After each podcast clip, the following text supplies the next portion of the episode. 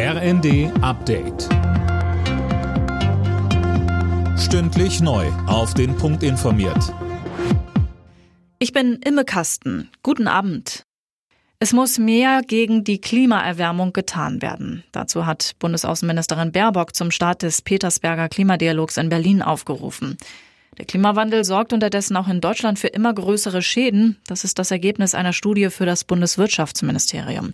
Philipp Rösler mit den Einzelheiten. Allein in den vergangenen vier Jahren sorgte Extremwetter für einen Schaden von mindestens 80 Milliarden Euro.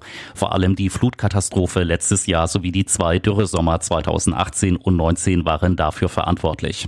Klimaschutzminister Habeck sagt, neben mehr Klimaschutz benötige man jetzt auch eine Klimaanpassungsstrategie, um die Bevölkerung und Infrastruktur zu schützen. Die EU stockt die Militärhilfe für die Ukraine um weitere 500 Millionen auf. Das haben die EU-Außenminister beschlossen. Damit erhöht sich die Hilfe für die Lieferung von Waffen und Ausrüstung an die ukrainische Armee auf insgesamt zweieinhalb Milliarden Euro. Die Außenminister haben zudem noch über weitere Strafmaßnahmen gegen Russland beraten. So soll der Import von russischem Gold in die EU verboten werden.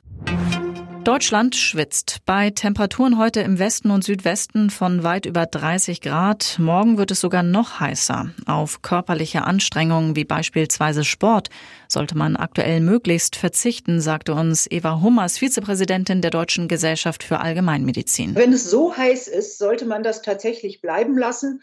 Und wenn man joggen gehen will, das auf kühlere Tageszeiten verschieben, also spät abends oder meistens noch besser auf den ganz frühen Morgen.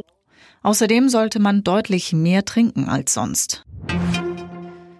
Bundesjustizminister Buschmann will Gewalt gegen Frauen strenger bestrafen. Das Ausmaß sei auch in unserem Land erschütternd, so der FDP-Politiker. Deshalb soll das Strafgesetzbuch entsprechend ergänzt werden. Gewalttaten dürfen nichts als private Tragödien bagatellisiert werden, sagt er. Alle Nachrichten auf rnd.de